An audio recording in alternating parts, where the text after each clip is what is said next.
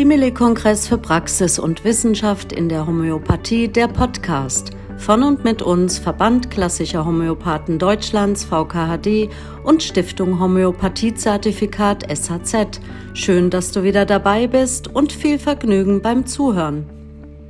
Hallo und herzlich willkommen zu einer weiteren Folge des Podcasts zum Simile-Kongress für Praxis und Wissenschaft in der Homöopathie – mein Name ist Marion Kampmann und heute habe ich zu Gast die Kollegin Antje Langer aus Eutin in Schleswig-Holstein.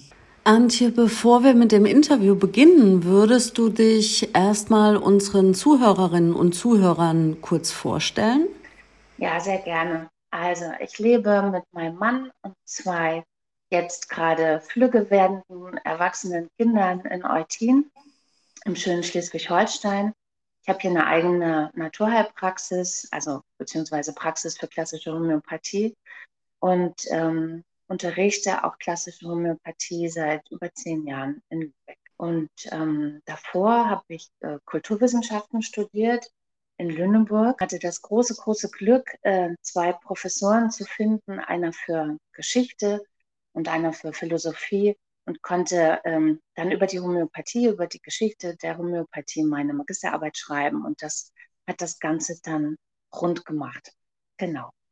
Und habe dann während meines Studiums auch schon die Homöopathie-Ausbildung gemacht, damals bei Hermann Holstein in Lübeck. Ja, das hat mich eben sehr gefreut, als du den Kollegen Hermann Holstein erwähnt hast. Da haben wir einen gemeinsamen bekannten Kollegen. Hermann war ja der erste Vorsitzende der Qualitätskonferenz der SAZ. Ja, sehr schön. Ja, liebe Antje, der Titel deines Vortrages heißt ja Samuel Hahnemann und Christoph Wilhelm Hufeland, zwei Freunde der Gesundheit. Du hast eben bereits erwähnt, dass du dich in deiner Magisterarbeit mit geschichtlichen Themen beschäftigt hast. War denn das auch der Grund, dass das Thema gesunde Lebensführung dich so interessiert und du das auch letztendlich äh, an, am Vortrag, am Kongress anbietest?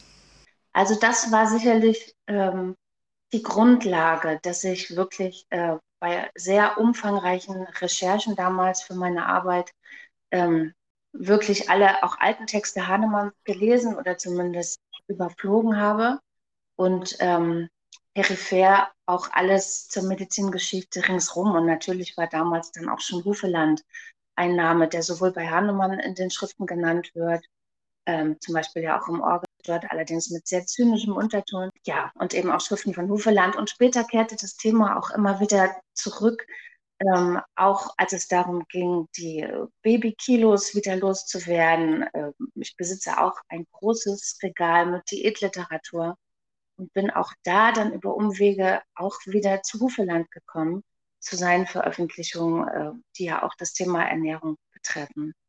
Ähm, ich fand schon immer das Verhältnis von beiden wahnsinnig spannend. Also für Medizinhistoriker ist das fast ein Krimi zu lesen und zu, zu recherchieren, wie die beiden sich immer wieder äh, gegenseitig teilweise befruchtet haben in ihren Veröffentlichungen und später ja auch angegriffen und, und verfeindet haben. Also das ist wirklich fast ein Krimi. Also Freunde waren das nie. Ähm, es ist auch gar nicht überliefert, ob sie sich tatsächlich mal begegnet sind und getroffen haben. Aber Fakt ist ja, dass Hufeland ein ganz früher Förderer von Hahnemann war. Hahnemann durfte ja, das ist ja bekannt, bei ihm 1796 seine erste Veröffentlichung zur zur Homöopathie in seinem Hufeland-Journal äh, machen. Und später wurde Hufeland, also 40, 45 Jahre später, zu einem fast schon erbitterten Feind der Homöopathie und schrieb 1841 eine Schrift, die Homöopathie, tatsächlich so heißt das. Er wurde dazu auch angestachelt von der breiten äh, Feind- und beziehungsweise Gegnerschaft der Homöopathie, die sich damals bereits in Stellung gebracht hat. Und ähm, da nimmt er die Homöopathie dezidiert auseinander und ähm, äh, findet Gutes, aber auch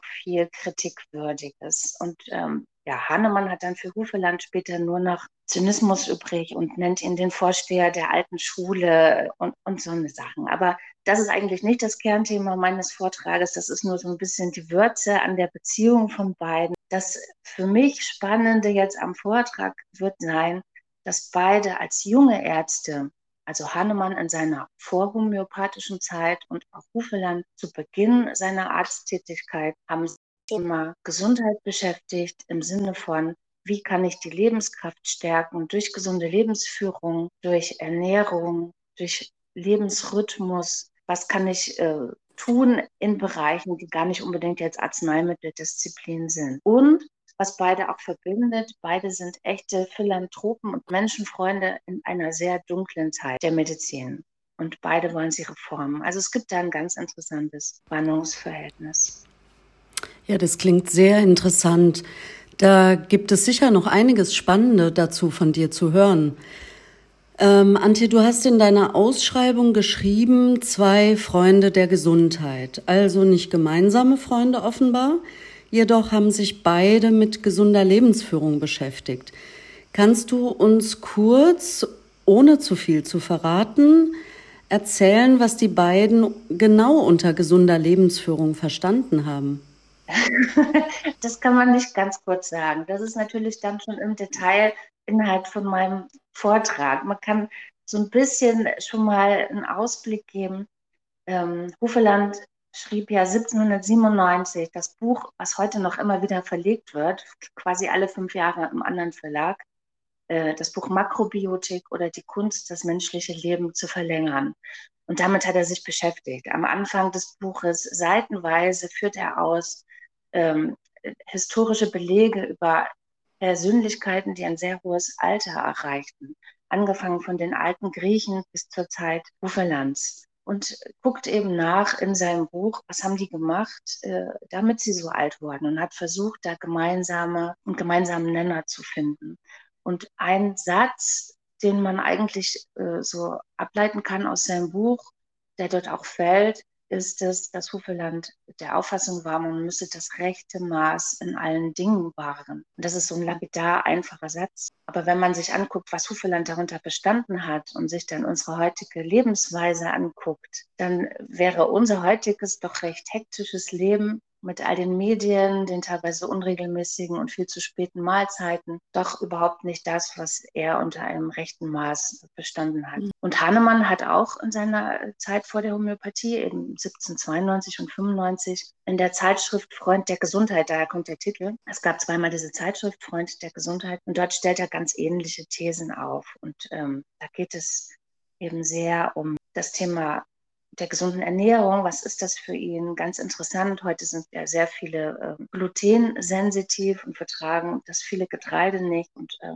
da finden sich Hinweise auch schon bei Hahnemann, warum das so sein könnte. Aber bei Hahnemann geht es auch sehr um Rhythmus im Tagesalltag um Disziplin, ja, und einfach eine sehr geregelte Lebensordnung und auch einen gewissen Arbeitsethos. Von Hahnemann stammt der Satz, dass die ältesten Menschen in allen Landstrichen, die er besucht hat, zugleich auch die zufriedensten gewesen seien. Und da kann man jetzt auch drüber philosophieren. Was war da zuerst da? Sind sie zufrieden, weil sie so alt geworden sind oder waren sie zuerst glückliche, zufriedene und vielleicht auch dankbare Menschen, die dadurch ein hohes Alter erreicht haben. Also so ein bisschen in dem Bereich wird es gehen und wir gucken uns dann im Vortrag einfach an, wie sah denn so der Alltag aus von beiden, von Hufeland und auch von Hahnemann und was können wir da heute auch daraus ableiten. Mhm. Du hast eben gesagt, was können wir heute daraus ableiten?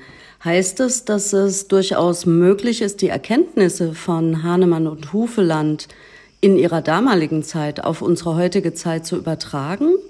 Und bedeutet das auch, dass ich als Teilnehmerin an deinem Vortrag äh, ganz konkret Impulse und Anregungen für mich selbst und für meine Patientinnen und Patienten mitnehmen kann? Na, das hoffe ich sehr. Also ich werde Sachen erzählen in meinem Vortrag, die für mich selber auf jeden Fall sehr erstrebenswert wären, so zu leben. Und äh, sicherlich ist das ein oder andere auch dabei, wo man Patienten äh, einen Tipp geben kann, aber es ist sehr komplex. Ähm, da muss man einfach mal gucken. Aber zum Beispiel als eine, eine kleine Sache, die ich schon mal äh, jetzt vorab sagen kann, ähm, das intermittierende Fasten ist ja in aller Munde, wird in den Medien sehr breit präsentiert. Und ich habe viele Patienten, die kommen und mir ganz stolz erzählen, dass sie intermittierendes Fasten machen nach dieser 16 zu 8 Stunden Regel. Also innerhalb von acht Stunden wird gegessen und 16 Stunden dann gefastet. Und viele lassen das Frühstück weg oder trinken morgens nur einen Kaffee. Das Ganze ja noch ein bisschen auch angeregt durch diese Bulletproof Kaffeegeschichte, wo man dann auch noch ein bisschen Fett in den Kaffee tut. Dagegen soll auch gar nichts gesagt werden, aber dann findet die Hauptmahlzeit meistens abends statt. Das heißt, man geht auf die Arbeit, isst eine Kleinigkeit, mittags ein Salat oder ein Brot und kocht dann abends mit der Familie um 20 Uhr und wundert sich, dass äh, es erstens mit der Gesundheit nicht bergauf geht und zweitens auch, dass ähm, es auch nicht wirklich mit der Figur, dass sich da auch nichts tut, dass es auch nicht weniger wird mit den Kilos. Und ähm, das ist natürlich eine Ernährungsweise, da hätten beide, sowohl Hannemann als auch Hufeland, nur den Kopf geschüttelt, ähm, wie man sein Verdauungssystem abends so belasten kann, was einfach sehr ungesund ist.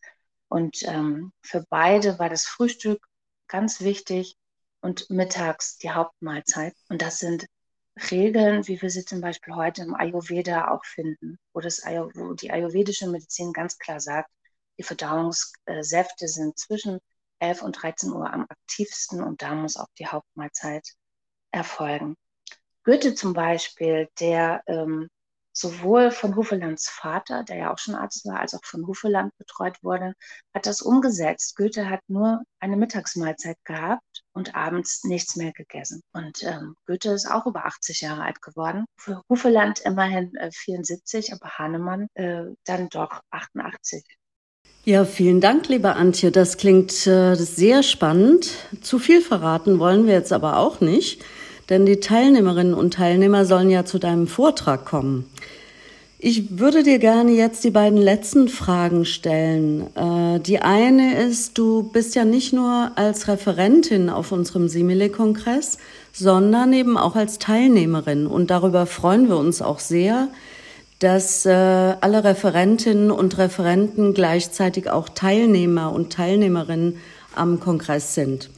Und ich würde gern von dir wissen, was denn dich als Teilnehmerin besonders am Kongress interessiert. Also ich muss sagen, ich freue mich wahnsinnig auf den Austausch mit Kollegen. Ähm, wir sind ja als Homöopathen mehr oder weniger alle Einzelkämpfer. Also es gibt ja im Moment keine homöopathische Klinik in Deutschland, wo man im großen Kollegenkreis zusammenarbeiten kann. Leider. Und als Heilpraktiker wäre das ja auch schwierig. Also ich freue mich sehr drauf, äh, mich mit Kollegen auszutauschen, auch den einen oder anderen Vortrag mir anzuschauen oder anzuhören. Ähm, einfach weil es inspirierend ist, da mal wieder ein bisschen frischen Input zu bekommen. Da freue ich mich sehr. Ja, da freuen wir uns alle sehr darauf. Genau das ist ja auch eine Besonderheit des Kongresses. Es wird viel Raum und äh, Zeit geben für kollegialen Austausch, für gegenseitige Stärkung und besonders nach den letzten drei Jahren überwiegender Kontaktabstinenz äh, bei Veranstaltungen, die ja überwiegend online stattfanden, war es uns wichtig, eine Live-Veranstaltung anzubieten. Ja, Antje, noch eine abschließende Frage, eine allerletzte Frage, die wir allen Referentinnen und Referenten stellen. Was könnte denn deiner Einschätzung nach unser Kongress für die Homöopathie bedeuten? Vielleicht auch, welche Wirkung könnte er denn nach außen haben? Das ist natürlich schwer zu sagen, welche Wirkung er nach außen über unsere eigene homöopathische Blase, in der wir ja sind, äh, hinaus. Das hängt sicherlich auch ein bisschen von der PR-Arbeit ab, äh, inwieweit ähm, das nach außen getragen wird. Aber dieser Podcast ist ja schon mal eine tolle Möglichkeit, ähm, da was zu tun. Ähm, mich hat letztens jemand angesprochen, die zwar jetzt noch nicht unseren Podcast kannte, der ist ja ganz neu, aber es gibt wohl den einen oder anderen Homöopathie-Podcast. Und ähm, diese ähm, Frau kam in meine Praxis als Patientin, weil sie sagte, sie wüsste ja gar nicht, äh, was Homöopathie eigentlich ist und kann und findet das ganz toll und möchte jetzt eine klassisch homöopathische Behandlung. Und da äh, habe ich mich sehr gefreut und habe gedacht, oh, das ist lange nicht mehr vorgekommen, dass, äh, dass Leute so ganz neu für die Homöopathie erweckt werden, was natürlich durch den massiven medialen Gegenwind kommt. Und einfach zu zeigen, wir sind da. Es gibt immer noch ganz viele sehr hochqualifizierte äh, homöopathisch arbeitende Therapeuten in Deutschland. Und das hat eine andere Qualität, als wenn ein allgemeinmedizinisch arbeitender Arzt auch mal homöopathische Kügelchen verschreibt, dass das nämlich keine Homöopathie ist, das ist schon ein hohes Ziel. Und da hoffe ich sehr, dass dieser Kongress einen ersten Schritt macht, auch wieder mit breiterer Brust einfach aufzutreten und zu sagen, guckt mal her, es gibt da Therapeuten, die sich sehr für eine gute Qualität in der, in der, in der Arbeit einsetzen und engagieren. Wunderbar, Antje, ein sehr schönes Schlusswort. Ich freue mich sehr, dich live und in echt am Kongress im Juni nächsten Jahres zu sehen und dann persönlich kennenzulernen. Und vielen Dank, Antje, für dieses Interview.